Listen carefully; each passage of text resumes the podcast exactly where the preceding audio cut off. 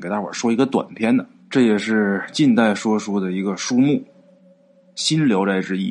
哎，这挺好的。今儿给大伙啊说其中一个桥段，什么呢？白狐。话说呀，抗战时期，河北太行山地区有一名教书先生，这人叫什么呢？姓刘，名奎，叫刘奎。为躲避战祸呀，逃难来到洛阳地界他既流离失所，又饱受战乱之苦，还时时刻刻的思念亲人，那真是苦不堪言。话说有这么一年冬天，他实在是难以忍受思乡之苦，就冒着风雪严寒回太行山刘家庄看望老母亲。话说有这么一天呢，他走到一片荒山野岭，忽然间看见一位白发老者，跟他施礼啊。这个老者说呀：“先生，我这有两双绣花鞋，麻烦您呐，帮我带到后山去。后山呐有一座庭院，到那儿之后自有人前来接应。”哎，这老者呀说他腿脚不好。想让这刘奎啊帮忙把这两双绣花鞋带到后山有那么一座庭院。刘奎接过东西仔细一看呐，哎，就是两双绣花鞋，装在两个布袋子里边。哎，这没什么，哎，那得了，这不叫事儿啊。把这两双绣花鞋接过来，放在自己的搭裢里边。搭裢呢，大伙都知道啊。说别客气啊，别客气，我这事肯定给您办到。就这么的背起搭裢，告别老者，继续赶路。在太阳快要落山的时候，刘奎啊翻过一道岭，翻过一道岭，来到后山，果然啊看见不远的地方有这么一座庭院。这时候啊，恰好有一位啊，看穿着打扮像管家模样的这么个人从院子里边走出来。刘奎看见他呀，赶紧过去啊，先打招呼啊。院子里出来这位，见过刘奎，问明来意之后，接过这个搭裢，然后是鞠躬施礼，回到庭院去了。刘奎呢，东西送到了，咱走吧。啊，看这架势，人家也没想留咱吃饭呢，撤吧。可是刘奎刚走几步啊，再回头看的时候，刚才那个大院子不见了。刘奎吓一跳，这天还没黑呢，大白天见鬼啊！那么大一座院子没了，就知道这事儿太不对劲儿了。我是撞邪了，心里边透明白，还得继续走路啊。害怕归害怕啊，心里边犯嘀咕归犯嘀咕，还得回家呀，接着赶路。等第二天中午啊，刘奎到了家了。到家之后啊，就看见自己老母亲，这时候是骨瘦如柴、风烛残年，心里边难受啊，抱着老娘啊，娘俩是大哭一场。那么前面咱提到的那个庭院，还有那个老头还有那两双绣花鞋，各位看官，你们以为那真是两双绣花鞋吗？非也，不是。这个搭裢里边装的看似绣花鞋的，其实不是，实际上是什么呢？四只白狐。但是这个白狐啊，人肉眼是看不出来的。只因小日本啊贪婪中国的古物珍宝，把一座汉代的古墓啊给挖掘一空。这个古墓里边住着这五只狐狸，那老头也是一只，搭裢里边。这两双四只绣花鞋，也是四只狐狸。这个古墓被挖开之后，这五只狐狸啊，没去处了。这原来是他们的家园呐，得赶紧改地方，他得找地方栖身呐。最合适的地方，就是那座山后边的那个后山上，但是他们可越不过那条沟。两山之间有条沟，这条沟他们越不过。这五只狐狸啊，其中有一只就那老头他能过去，但是那四只不行，那四只是他徒弟，那四只过不去，怎么办呢？得找一名心地善良的童男子，把这四只狐狸给背过去才行。所以才有前面那一幕，哎，那么咱说起这白狐啊，这白狐啊，狐狸中的佼佼者。这四只绣花鞋，这四只狐狸呀，与众不同，哎，都是得道成精的白狐。那这话又是出哪门进哪门呢？早在北宋末年，天下大乱，兵匪一家，民不聊生。洛阳有那么一位德高望重的长者，但是因为他得罪了当地的权贵，被小人暗算，死于非命。他这个魂灵啊，随即被两个恶鬼五花大绑带到阴曹地府。到了阴曹之后，交给阎罗王。阎王爷一见这位老者面善呐，问明他的死因缘由，原来是被人给害的。阎王也同情他，阎王爷本打算啊，让他迅速的。转世为人，可是转念又一想，这时候的人间，虎狼当道，是非颠倒，尔虞我诈，善良之人呐难于生存。于是这阎王就改变主意了，没让他转世为人，决定让他转投狐胎。哎，不久呢，这位长者的魂灵啊，投胎白狐。后来。他带着四个徒弟到深山老林，是潜心修行。千年以后修成正果，成精白狐是悠哉悠哉的过上了神仙般的生活，不亦乐乎。可是这万恶的小日本侵入中华，烧杀抢掠，民不聊生，连狐狸啊也是东躲西藏的，不得安宁。这个刘奎呀，他助白狐脱险，这狐狸啊，他也是爱恨分明的。他等于是帮了白狐的忙了，这个白狐日后也是暗助刘奎。那么说这白狐是怎么暗中帮助刘奎的呢？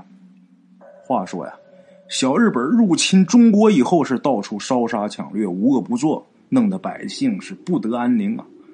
一九四一年，日寇又对华北地区实行灭绝人性的三光政策。这三光政策，我想大伙都知道。就是烧光、杀光、抢光，小日本是妄想扑灭人民抗日的烈焰，但是他这么做啊，有没有效果？有效果，但不是绝对的。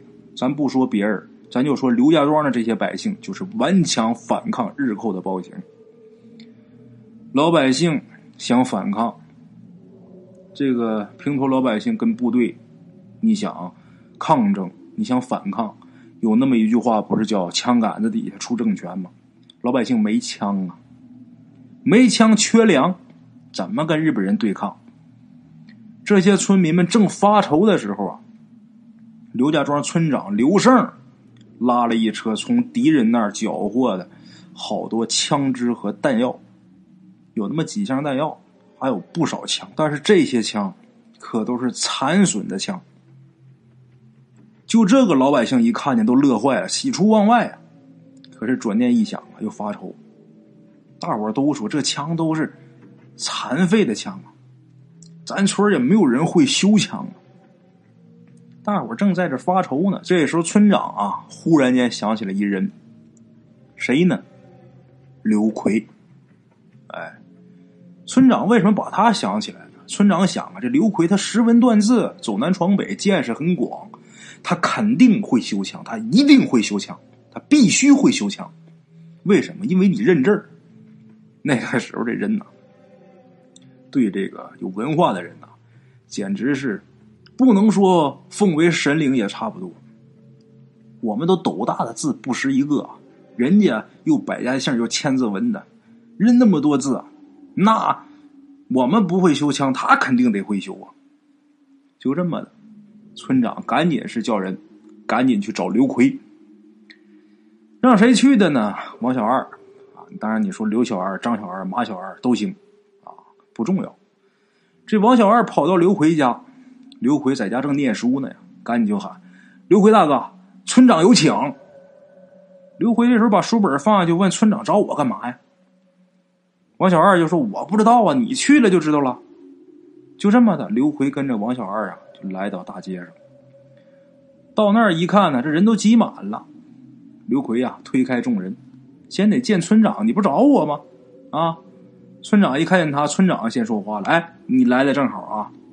你看啊，这儿有一批残枪，哎，咱这老少爷们儿等着打鬼子呢，急用。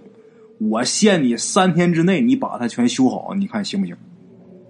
刘奎一听村长这话呀，双眉紧皱，挺为难，就说：“我是一介书生，我没摸过枪。”我连剑都没见过，我更不会修了呀。村长这时候鼓励他，那你认识字吗？刘奎说：“我认识啊。你识文断字，你人又聪明，我看你肯定行。这枪你必须得会修，就交给你了。就这么的，再加上在场这些群众啊，也都帮着村长说话，就说这修枪的事啊，就非你刘奎莫属。你要是不行，那我们就更不行了。得了吧，大伙都说你别客气了，这活你就接下吧。”啊！大伙还等着这些枪打鬼子呢。刘奎就很无奈呀，最后也是没办法，只好把这一车残枪啊拉到他家里边，就准备修理。就心想我研究呗，不会。有话则长，无话则短。这枪刚拉回那天呢，他瞅了瞅，但是一点头绪没有，就心想啊，我今儿啊好好歇着，等明天我再认真的研究研究这个东西。可是就在那天的夜里啊，刘奎迷迷糊糊的进入梦乡的时候，这梦里边啊，他拿着一本书，然后在一个树林里边啊，很悠闲的一边溜达一边读书。可是忽然间啊，看见一位白胡子老头飘然而至，飘过来了，然后笑呵呵的跟他说：“呃，村长，不是让你修理那些残损的枪支吗？哎。”这是好事啊！这正是你大显身手的时候啊！刘奎就说：“可我不会修枪啊！”这老头又说：“天下无难事，只怕有心人。不会就学嘛，不爱的我教你。”说完之后啊，这老头凭空也不从哪变出一支枪，把这枪给拆开了，然后是详详细细的说这个枪的构造，然后怎么修。这老头讲的呀，很有耐心。刘奎听的也很仔细。没多长时间，一会儿功夫啊，这刘奎啊就摸出门道了。然后这老头啊又鼓励刘奎，就说：“你尽管呐，放心大胆的修，到时候啊，我暗中自会帮你。”刘奎还想问，可是这时候老头突然间不见了。老头一不见，他一着急，一个机灵，这人就醒了。原来是南柯一梦。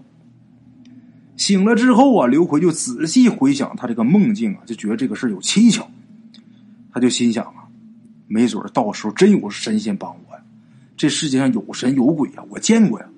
我之前给人送绣花鞋的时候，那么大一个院子，说没就没呀。哎呀，哎，梦里那老头我看着这么眼熟呢。他一想，哎，这是。我之前回家的时候，托付我给送鞋的那老头啊，看来这老头啊，没准他是神仙，他这是要帮我呀。嗯，这么一想，刘奎呀有信心了。睡觉，接着睡，攒足精神，等第二天天刚蒙蒙亮，刘奎呀就起身，把枪拿过来就开始研究。还别说，还真奇怪，他把这枪拆开之后，仔细观察。居然似曾相识，感觉挺熟悉的，怎么的呢？他昨天晚上做梦不是梦着了？他就看这枪啊，缺什么少什么零件这个枪咱说缺一大栓，从那个枪上拆下来，这么往上凑，互相补充嘛。居然真的啊，就修好了，能有十几支枪。但是你有修好的，你把那个拆下补这身，那你那个又缺了呀。等到最后啊，还有好多实在是没有零件了，怎么办呢？他就把缺什么零件打这好枪拆下来，让村里边啊这个能工巧匠给加工这些零件。就两天时间啊，刘奎居然把这批残损的枪全给修好了，就一支没修好，一把步枪。为什么那把枪管啊，枪管歪了、瓢了，那玩意儿没法平，平完之后了，子弹在里边走，咱说弄不好就炸膛啊。这枪管村民自己又造不了，因为他这个要求技术含量太高，它里边有膛线呢，它不是就是一根铁管所以这支枪没修好。除这支之外，其他的全修好了。这批枪修好之后，村里边啊，就算是有了自己的队伍了，把这些枪啊，给这些个年轻的棒小伙子都给配上了。有这么一天呢，日本鬼子又进了村了。这把这个村民有准备啊，就利用这些枪支弹药，把进来的鬼子的这么一个小队啊，给打的鬼哭狼嚎、落花流水、屁滚尿流，是狼狈逃窜。小日本算是尝着刘庄村民的厉害了。他们之前想祸害哪个村子，从来没有什么顾忌，因为老百姓都没有办法反抗啊。就是反抗，也就是拿个镰刀、拿个锄头，他们帮一枪打死完事儿。但是这把这个刘庄可不一样，人家有枪有子弹，所以说啊，这个鬼子小队再也没敢进村去骚扰百姓，因为弄不好这老百姓咱说他不知道藏哪儿，给你打一冷枪，所以不敢进了。小日本不敢进村，这村民才算是过上安生的日子。这个刘奎呢，他因为修枪有功。是荣获抗日英雄称号，哎，当然只是村里给封的，但是那也是莫大的荣耀啊！这些都是那得道的老白狐，还有他那四个徒弟，那四只白狐精暗中相助，才杀的鬼子片甲不留。那么咱们说日本鬼子他不敢进村烧杀抢掠，他们也也得报复，哎，不能就这么你把人打了就完事了。怎么的呢？他们就开始大肆的破坏田野里的庄稼。他们这么一干，就导致那年呐，秋天的时候，这庄稼是颗粒无收。这一下啊，村民就闹起饥荒来了，没粮食啊，家家户户缺粮啊。把这村长刘胜急得没办法，跟刘奎就商量，就说我们能不能不在家里边坐以待毙呀？要么咱们就组织民兵。夜袭鬼子粮仓，咱们去抢粮食啊！刘奎就说：“不行啊，鬼子粮仓那可是重地啊，有重兵重武器把守，咱们这俩人根本就到不了近前。如果我们要想强攻的话，那肯定是以卵击石，那必定凶多吉少啊！这个不行，咱们另谋良策吧。”刘奎、刘胜正发愁的时候。第二天早起，这刘奎呀，他居然发现他们家门口的大街上啊有几袋粮食。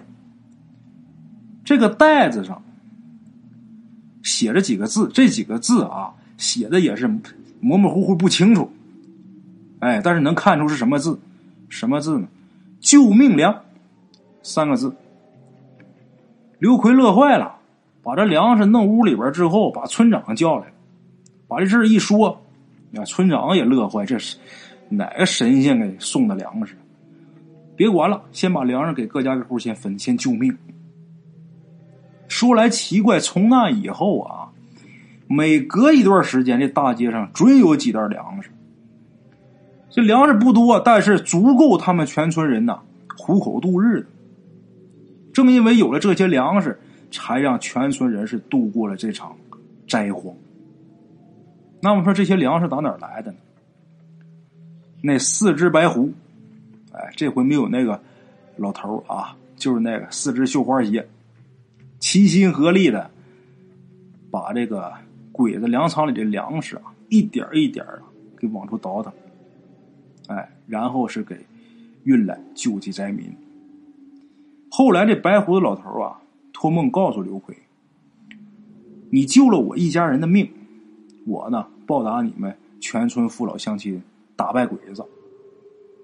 我帮助你们平安无事渡过难关。这个事儿啊，刘奎啊，也跟村民说了，就说我做梦的时候，这老头啊，如何如何如何叫我修枪，这粮食后来是怎么怎么回事都是人家这老狐仙的功劳。村民们一听刘奎这么一说呀。纷纷是烧香拜狐，哎，感谢狐仙救命之恩。那么说这世间真有这些事？反正大圣我是没经历过，反正我从来出门也没有捡过几袋粮食。但是这个事啊，在我心里边我是相信的。这正是什么呢？书生助狐逃命，狐仙保民太平。好了，各位老铁们，规规矩矩的呀，给大伙儿说了一段短篇的书啊。每天都是给大伙儿讲真人秀。我冷不丁这么一说呀，大伙可能还有点不太习惯啊。别有什么不习惯。今天呢是例外，特意给大伙换换口味。每天都讲这真人秀啊，听多了也乏味啊。咱明天还是接着讲真人秀。今儿这个时间呢，我看呢也不长。那我呢再给大伙。唠叨一真人秀，啊，这个故事啊，跟第一个故事比呀，就没第一个故事结局那么圆满了。这不是评书，这是一个真人真事。哎，俗话说呀，孩子不哭啊，不像人家；狗不叫啊，不像村庄。有史以来，这狗是咱们人类最好的朋友。咱们经常能听说呀，这狗啊，它通人性啊，如何如何的。哎，话说呢，改革开放以前，咱们鬼友他们那个村子啊经济是很落后，家家是穷的，有饭吃没有衣裳穿。家家虽然是穷，但是啊，不养别的牲口的有，不养狗的几乎是没有。家家户户都养狗，小土狗。那么狗一多，到了狗下崽儿的那个高峰期呀，咱们鬼友他们那个村上那个街道上，那真是狗多为患呢。不光有小狗，经常也有那个老弱病残的狗啊，在这街上游走，看上去很可怜。因为这些狗呢，跟狗主人是多年相处，狗跟主人有了感情啊，这主人也舍不得把它们杀了，就让他们呢。苟延残喘的活着。他们那个村子里边啊，有这么一个人，这人叫赵四儿，不是乡村爱情里那赵四儿啊。这赵四儿啊，是一个中年光棍这人是好吃懒做，专门是做杀狗的生意。这人就损到什么地步啊？他为了多出肉，杀狗为了多出肉啊，他不是开刀放血，一放血，那狗那分量不就下去了吗？不开刀放血，怎么杀狗？把这狗啊，弄绳给它拴脖子上，然后拿这绳啊，顺着树杈往那边一扔，然后他到那边用力一拉，把这狗给吊起来。一吊起来，狗一勒难受，那肯定得叫啊，肯定得嚎啊。这一叫一嚎，狗不就张嘴吗？这时候他把绳打这边绑住了，自己跑那边去拿瓢崴一瓢凉水。狗在这边叫，往狗嘴里边一灌，那水不就狗一呛，不就进狗肺子了吗？把这狗活活呛死。然后趁着这个狗啊身上还有温度的时候，赶紧把这皮给扒下来。就整个这个过程，心软的人和胆小的人看不了，不敢看。这个人就为了钱，就丧心病狂到这个地步。除了这个，他为了追求更大的利润啊。这个造事啊，还大量的收购刚出窝的这个小狗崽，因为狗多嘛，是吧？